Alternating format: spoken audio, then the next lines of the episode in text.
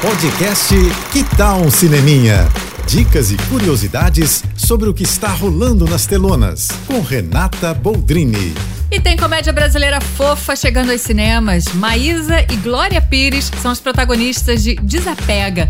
E é daqueles filmes divertidinhos, mas com toques de emoção, sabe?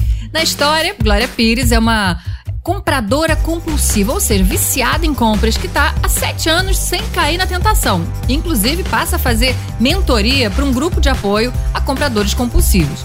Tudo vai caminhando bem até que a filha, papel da Maísa, comunica que vai estudar fora do país por três anos. Aí gatilhos são acionados, né? E nesse meio tempo ela também se apaixona por um dos integrantes do grupo, vivido pelo Marcos Pasquim.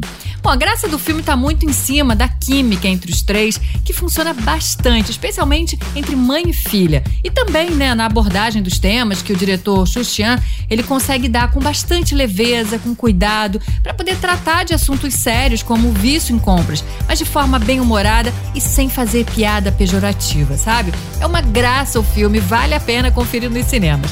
É isso. E se quiser mais dicas ou falar comigo, me segue lá no Instagram, arroba Renata Boldrini. Tô indo, mas eu volto. Sou Renata Boldrini, com as notícias do cinema. Hashtag Juntos pelo Cinema. Apoio JBFM. Você ouviu o podcast Que Tal um Cineminha?